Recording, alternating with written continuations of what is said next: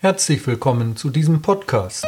Er bietet Nachdenkliches über Bibelworte, Auslegungen und Andachten.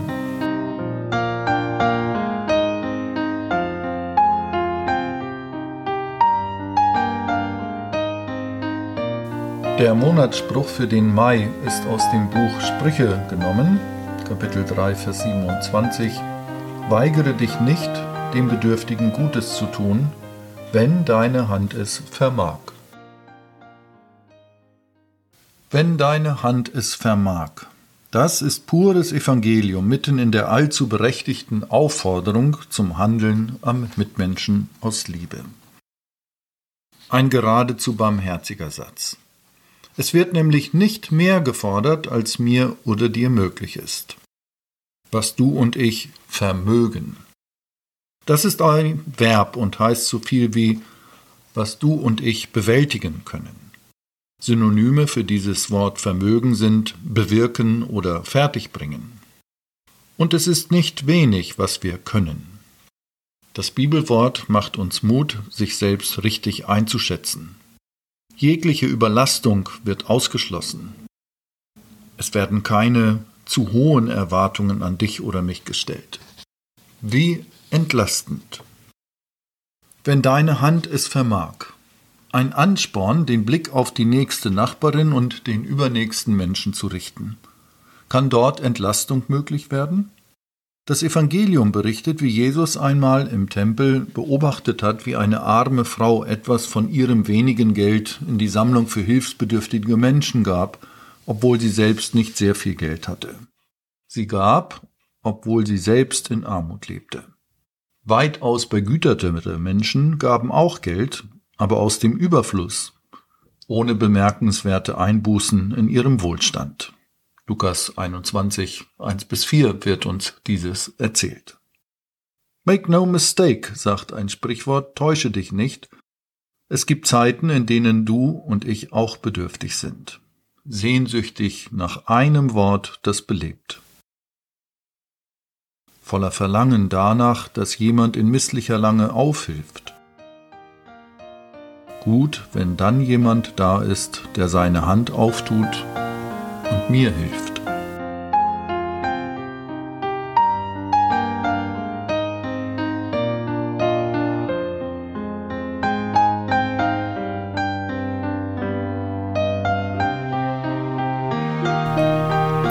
Dieser Podcast wird von Hörerinnen und Hörern wie Ihnen ermöglicht. Vielen Dank für Ihr Vertrauen und Ihre Unterstützung.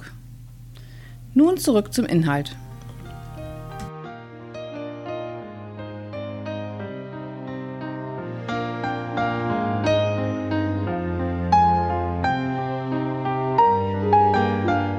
In dem Psalmen heißt es, alle Augen warten auf dich, Herr, und du gibst ihnen ihre Speise zur rechten Zeit. Du tust deine milde Hand auf und sättigst alles, was da lebt, mit Wohlgefallen. Du tust deine milde Hand auf, darum geht es. Gott zeigt Interesse an meinem Leben und Tun, mit allem, was dazugehört. Gott sichert seine Aufmerksamkeit zu. In Sachen Ewigkeit durch Jesus Christus, das Glauben, Lehren und bekennen wir. Manchmal aber auch ganz konkret im Lebensalltag die warme Scheibe Brot mit Honig, das kalte Glas Wasser, der Tee beim Austausch über eine depressive Phase, die großzügige Gabe bei finanziellem Verlust. Eine der großzügigsten Frauen ist die Frau mit Namen Maria, die eine Flasche wertvollstes Öl besorgt und Jesus kurz vor seinem Sterben damit die Füße salbt. Jesus bemerkt es und berücksichtigt das ausdrücklich. Als das Geschehen von einem Jünger kritisiert wird, sagt Jesus, Lass sie, damit sie es für den Tag meines Begräbnisses aufbewahrt. Die Armen habt ihr immer bei euch, mich aber habt ihr nicht immer. Aus dem Johannesevangelium Kapitel 12. Überhaupt man kann den Eindruck gewinnen, für Jesus sind die Liebe zu Gott und zum Nächsten wie zwei Seiten eines Geldstückes. Okay, denken wir einen Moment weiter.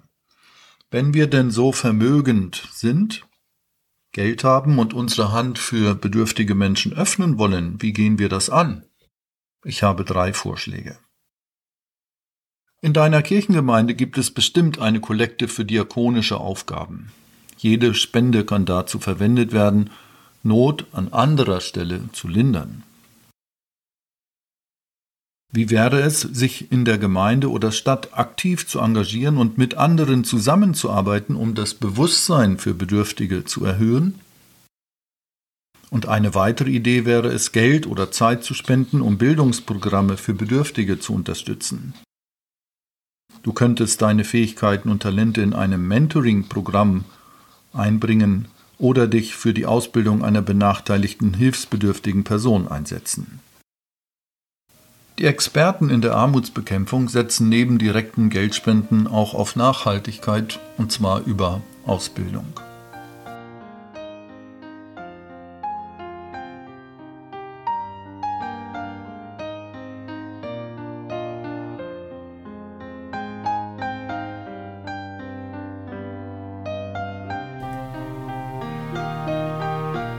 Sagt Ihnen zu, was Sie hören? Stellen Sie sicher, dass Sie keine Folge verpassen. Klicken Sie auf der Webseite www.eckstein.de geschrieben E K Z T E I N auf die Schaltfläche Podcast abonnieren.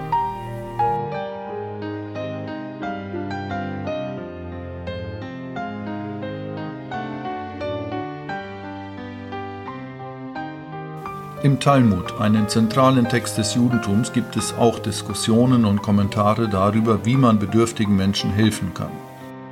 Beispiele dafür finden sich im Mishnah-Traktat Bava Batra, in dem es an einer Stelle sinngemäß heißt, ein Mann soll nicht sagen, ich werde mein Geld für meine Kinder und meine Erben aufbewahren, denn vielleicht wird er nicht leben, um seine Kinder großzuziehen. Er soll es stattdessen einem treuen Vermittler geben, der soll freigebig geben und geben. Denn es steht geschrieben, weigere dich nicht, dem Bedürftigen Gutes zu tun, wenn deine Hand es vermag. Im Christentum wird Nächstenliebe als eine der grundlegenden Lehren betrachtet. Jesus Christus ermutigt seine Anhänger, anderen zu helfen, insbesondere Armen und Bedürftigen. Diese Art zu leben und zu handeln wird manchmal das Konzept der goldenen Regel genannt. Im Neuen Testament heißt es diesbezüglich, alles, was ihr wollt, dass euch die Leute tun sollen, das tut ihnen auch. Matthäus Kapitel 7, Vers 12. Dieses Prinzip betont die Bedeutung von Empathie und Mitgefühl im Umgang mit anderen. Es ist wertvoll, anderen etwas von unseren Erfahrungen und Erkenntnissen zu erzählen und sich mit anderen Menschen darüber auszutauschen, wer bedürftig ist und wie konkret geholfen werden kann. Manchmal inspiriert das dazu, selbst auch Gutes zu tun. Eins ist nun aber auch noch zu sagen. Keine Sorge, du bist zu nichts gezwungen. Nichts wird dir abgefordert. Was du vermagst, da haben wir es wieder, wenn deine Hand es vermag. Das ist ein geradezu barmherziger Satz. Das, was geht, das, was möglich ist, das ist Ehrensache.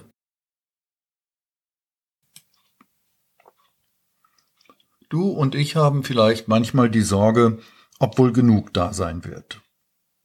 Ich wünschte mir, Jesus ersetzt solche Sorge durch Vertrauen.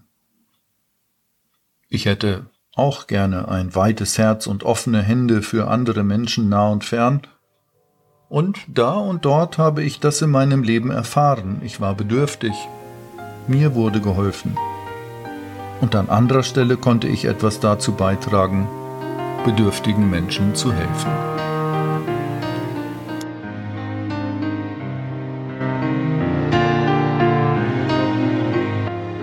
Für die Musik im Hintergrund bedanke ich mich herzlich bei Malte Usat. Dankeschön fürs Zuhören. Bis zum nächsten Mal. Ihr Markus Nietzke.